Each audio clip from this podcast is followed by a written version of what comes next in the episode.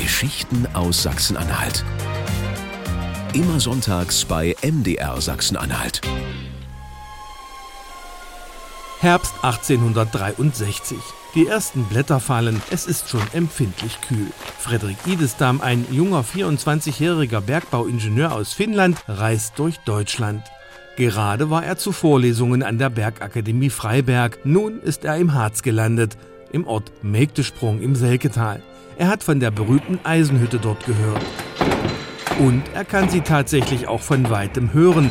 Hammerwerke verarbeiten damals das in der Hütte erzeugte Eisen, schildert der Mägdesprunger Frank Ritter. Das ging los im neuen Werk. Da war schon Hammerwerk, Rohrschmiede, Schleiferei. Darunter kam Stahlhammer. Dann hier die Eisenhütte selbst mit mehreren Rädern und Hämmern. Dann hier das Karlswerk. Dann ging es erster Friedrichshammer, zweiter, dritter und Friedrichshammer nachher weiter. Sodass auf einer Länge hier von sechs, sieben Kilometern eigentlich der kleine Ort besteht. Das sah man und das konnte man auch hören. Denn die Hammerwerke, das war schon Krach. Frank Ritter hat eine Schmiede und ist Mitglied im örtlichen Hüttenverein. Er wohnt in Mägdesprung, direkt neben dem einstigen Karlswerk. In dem werden, als Frederik Idestam vor 160 Jahren hier vorbeischaut, erste Maschinen gebaut. Von diesen Halbzeugen wollte man irgendwann abgehen. Also jetzt zum Beispiel Stahlstangen, Flacheisen, Bleche und so weiter und fort. Da wollte man von weg und wollte fertige Produkte. Eine Schere, eine Pfeile, ein Spaten, eine Axt. Das lässt sich natürlich hochwertiger verkaufen als einfach nur ein Blech oder Stahlstab. Und so ist es dann gekommen, dass man zum Maschinenbau kam. Und äh, der war bekannt durch ordentliche, gute Konstrukteure.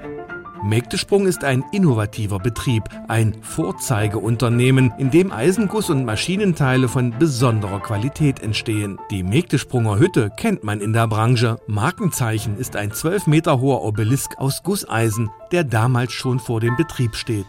Wir haben zwölf Meter lange Platten gießen können, von absolut gleichmäßiger Wandung. Das ist ein Aushängestück, guckt mal, was wir können. Und daher eben die Maschinenproduktion. Die ersten Dampfmaschinen im Harz sind hier im Mägsprung gebaut worden. Es ging weiter mit Sägegattern, Pumpen und viele, viele Erfindungen.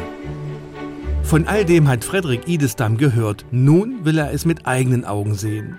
Vor allem aber hat er von sogenannten Holzschleifmaschinen erfahren, die in Mägdesprung gebaut werden, erklärt Regionalhistoriker Wolf-Dieter Ludwig. Zugeschnittene Holzstämme, die wurden dann auf Walzen gedrückt, Schleifpapierwalzen, wo dann das Holz abgeschliffen wurde und dieser Schleifstaub wurde dann praktisch zu Papier verarbeitet.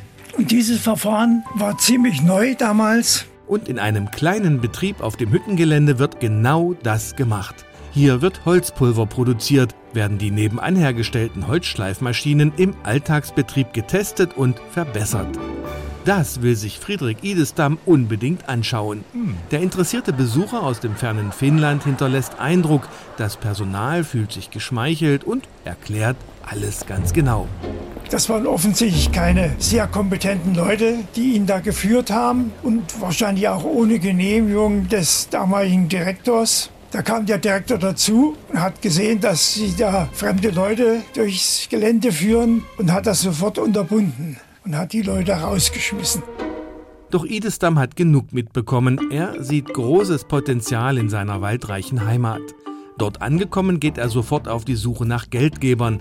Er gründet einen Betrieb, um Holzpulver herzustellen, den Grundstoff für Zellulose und damit für die Papierherstellung aus Holz. Die Maschinen dafür bestellt er in Mägdesprung. Sie bilden den Grundstock für das neue Unternehmen. Die Geschäfte laufen gut. Drei Jahre später gründet er ein Zweigwerk im 15 Kilometer entfernten Ort Nokia. Bald darauf wird das Unternehmen umbenannt in Nokia Osake Ichir. So heißt es noch heute.